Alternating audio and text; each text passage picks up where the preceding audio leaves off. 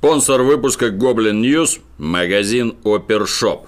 Дмитрий Юрьевич Пучков все еще на водах, но в мире по-прежнему неспокойно. Посему излучатель тупичка увеличивает мощность. Сегодня за пультом Гоблин News опять Клим Жуков. Пользуясь случаем, хочу поздравить президента великой европейской супердержавы, лидера гордой украинской нации Петра Алексеевича Порошенко с прошедшим днем рождения. От имени всего творческого коллектива «Тупичка» желаю поскорее забыть убогу москальскую мову, возглавить Евросоюз, сплотить НАТО и насыпать где-нибудь в Черном море новый сугубо бандеровский Крым с блэкджеком и шлюхами. Петра Алексеевича чествуют не только в Санкт-Петербурге. Например, в Винницкой области аккурат 26 сентября начал работу грандиозный праздничный фейерверк – Действовал он почти неделю. Фейерверк лупил прямо с склада боеприпасов вооруженных сил Украины в Калиновке.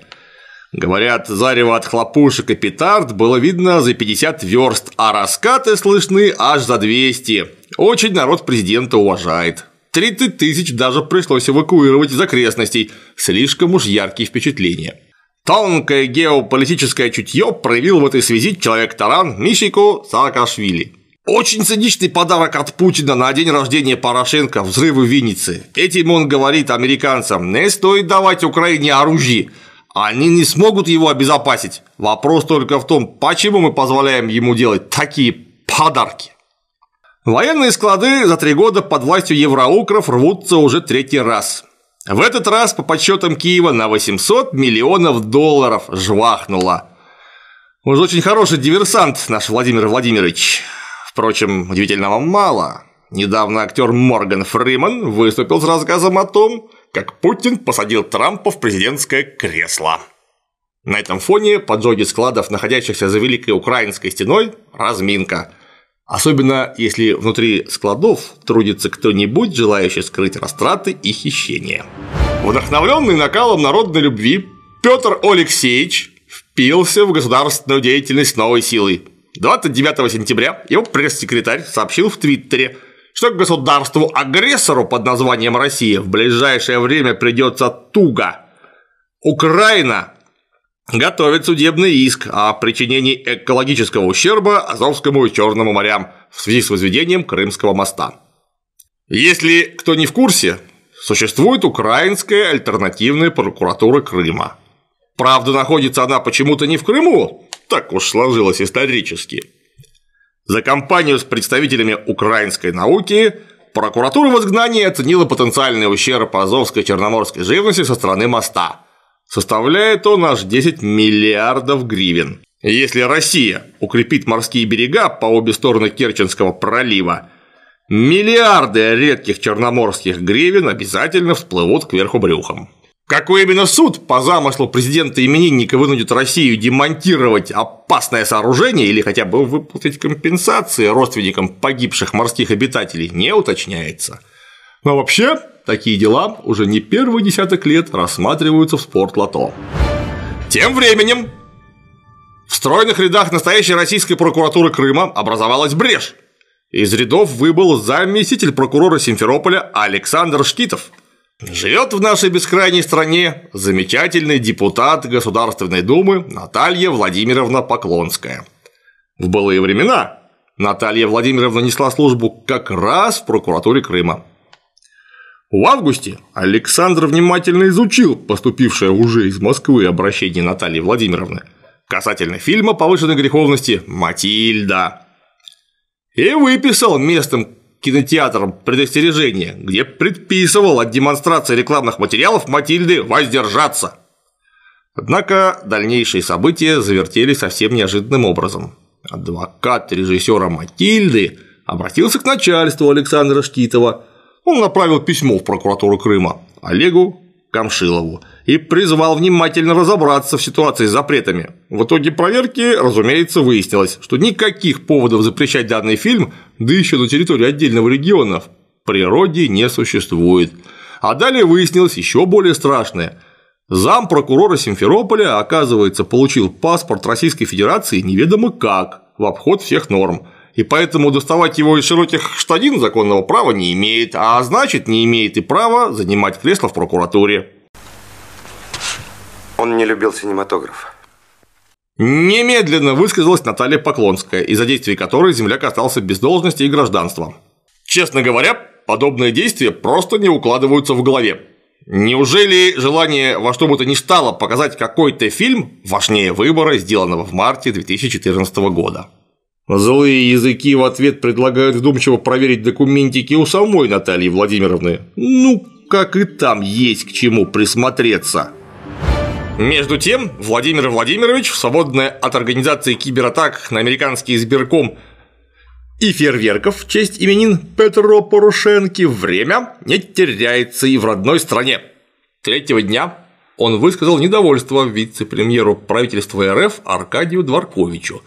По мнению президента, Дворкович не справляется со служебными обязанностями, уделяя мало времени ситуации с российским транспортом. На том же совещании неполное служебное схлопотал некто Максим Соколов, министр транспорта. Причиной громов и молний на политическом Олимпе стала ценная инициатива компании Вим Авиа, которая 25 сентября отказалась от чартерных перевозок пассажиров. Мол, финансовые проблемы, летайте, граждане, на дутом авторитете.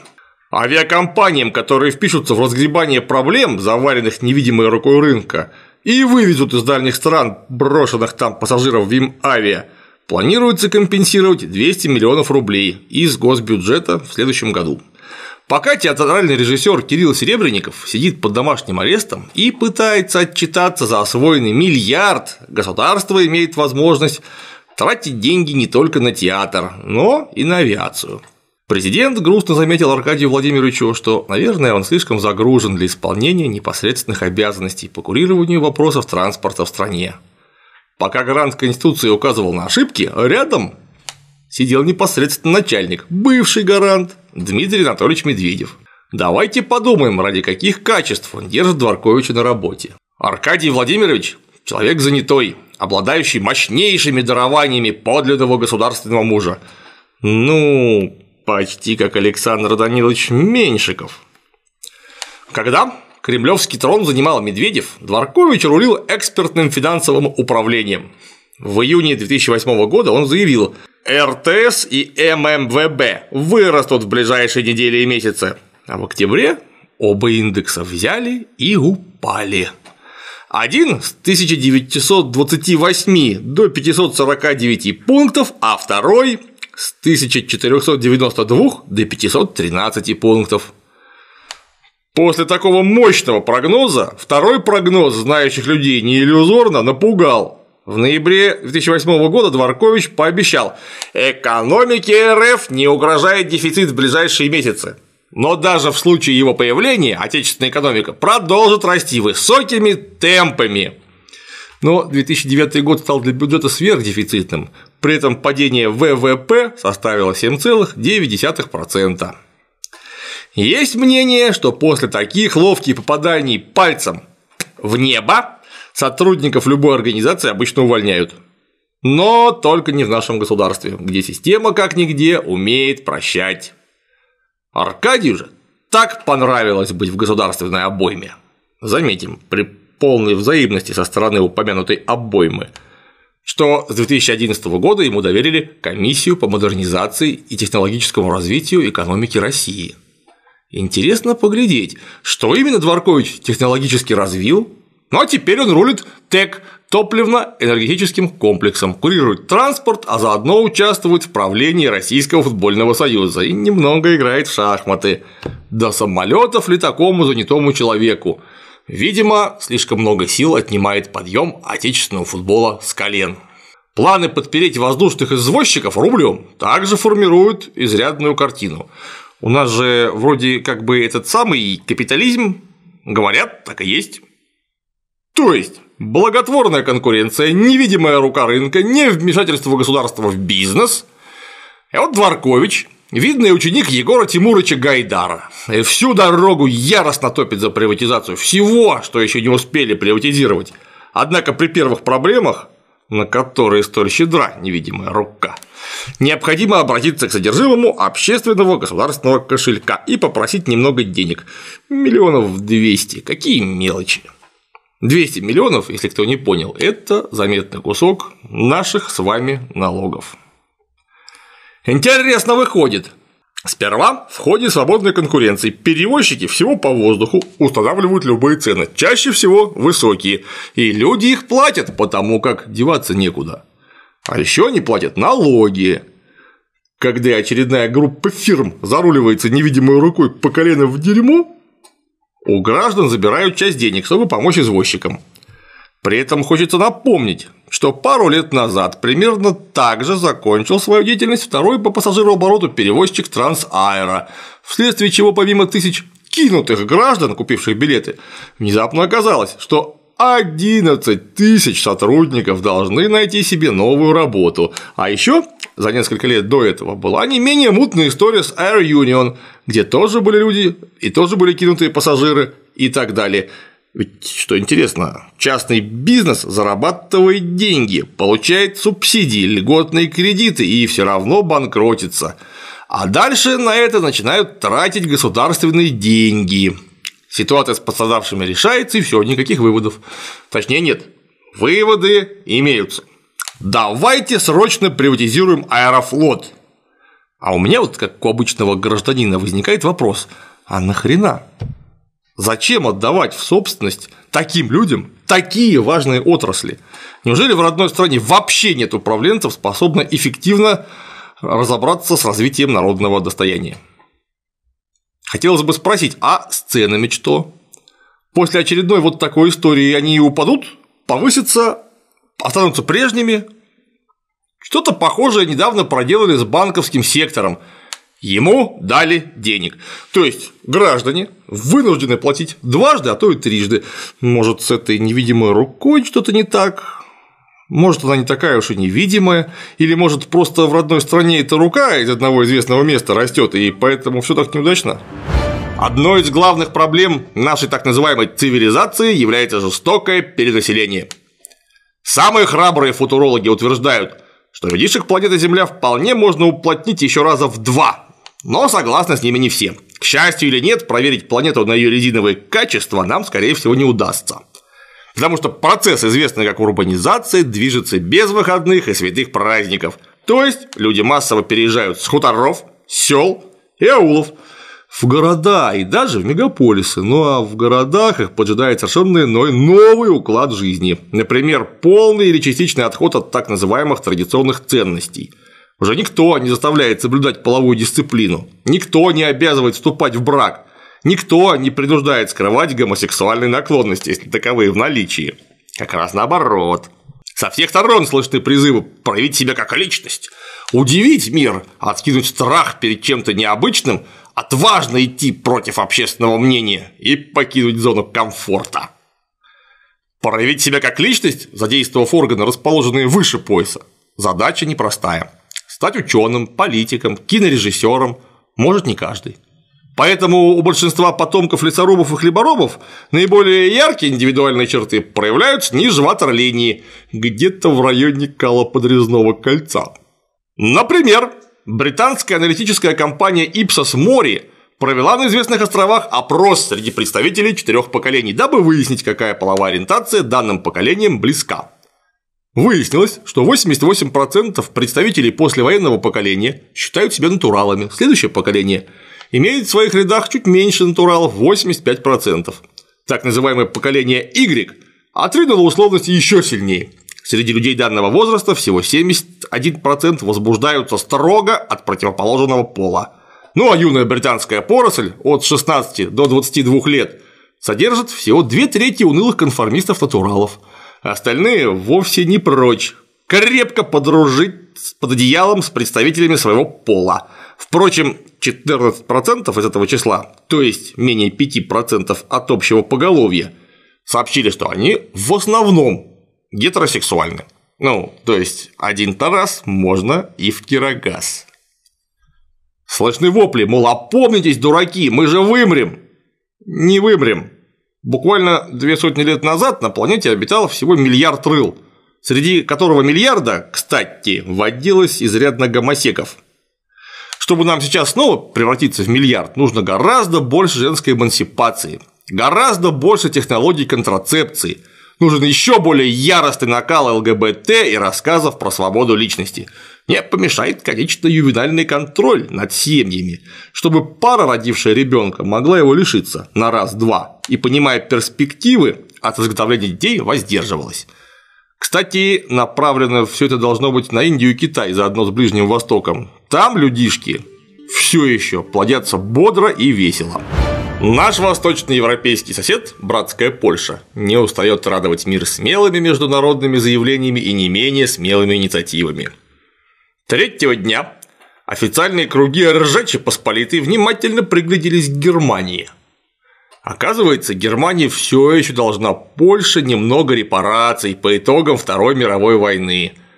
Когда Германия, недоуменно тряся официальным документом об отказе Польши от выплаты остатка репараций в 1953 году, поинтересовалась, в чем дело.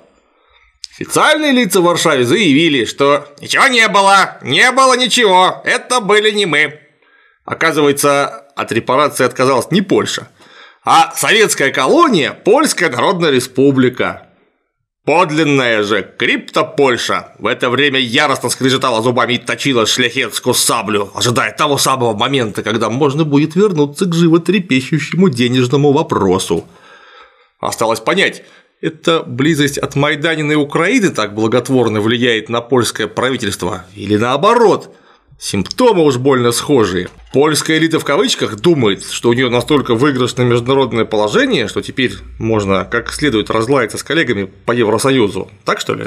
Творческий коллектив тупичка хочет пожелать официальной Варшаве здоровья и терпения, а братскому польскому народу здравомыслия и реальной политической воли, чтобы хоть как-то привести в ум собственных избранников.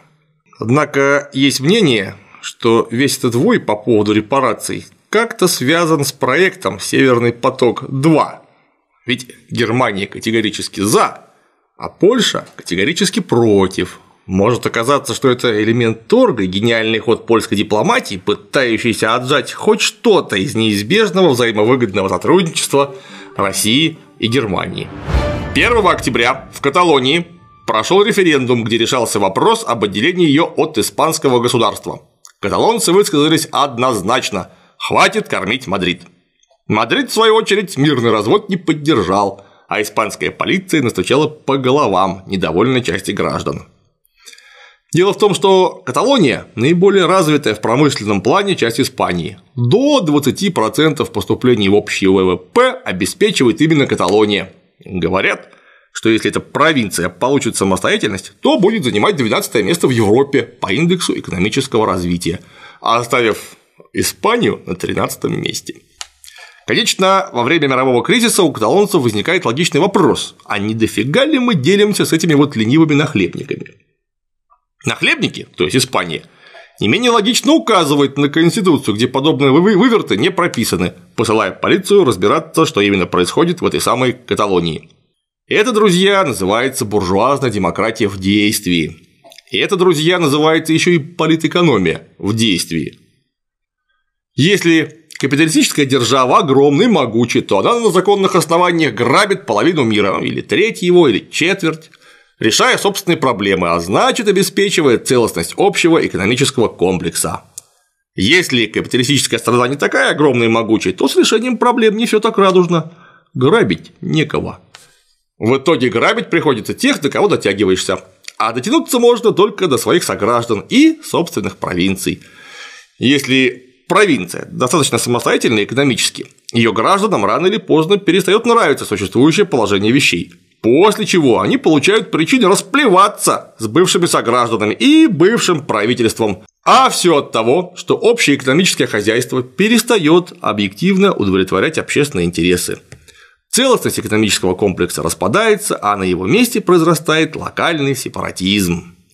Сепаратизм незамедлительно начинают подогревать этнические меньшинства или большинства данной провинции.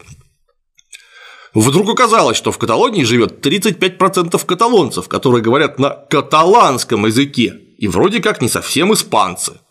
Кто сказал испанская нация? Кто сказал единство? Хм, нация – это исторически сложившаяся общность экономики, языка, культуры и психологического уклада, составляющих ее людей – Убери из уравнения экономику, диалектные разницы языка, капли крови с немного не так закрученными хромосомами с огромной вероятностью порвут страну на куски. Когда ранее единая страна лопнет, на нее сразу внимательно посмотрят соседи, не слишком ли хорошо живут некоторые самостийные и успешные территории. Нет ли там чего полезного, что может пригодиться большим дяденькам, ресурсы там, рынки, промышленные предприятия, здоровое молодое население, как резерв трудовой армии, может быть, удобные территории присутствуют? Ах, присутствуют, тогда мы идем к вам. Если окажется, что на перспективную землю претендует не один сосед, а несколько, может получиться нехорошо. Может получиться война. Вам ничего не говорит такое понятие, как война за испанское наследство? Если нет, поинтересуйтесь. Повторение маячит на горизонте, так как мир теперь не совсем такой, как в начале XVIII века, когда испанское наследство делили первый раз. Мир теперь глобальный, а очередные нестроения, например, на Пиренеях – это возможное окошко Овертона, за которым маячит очередная мировая война. Вот такая нынче международная обстановка. Тревожная. Берегите себя и своих близких. На сегодня все. Хочешь поддержать Гоблин News? Заходи в Опершоп. Link там же, где и раньше, под роликом.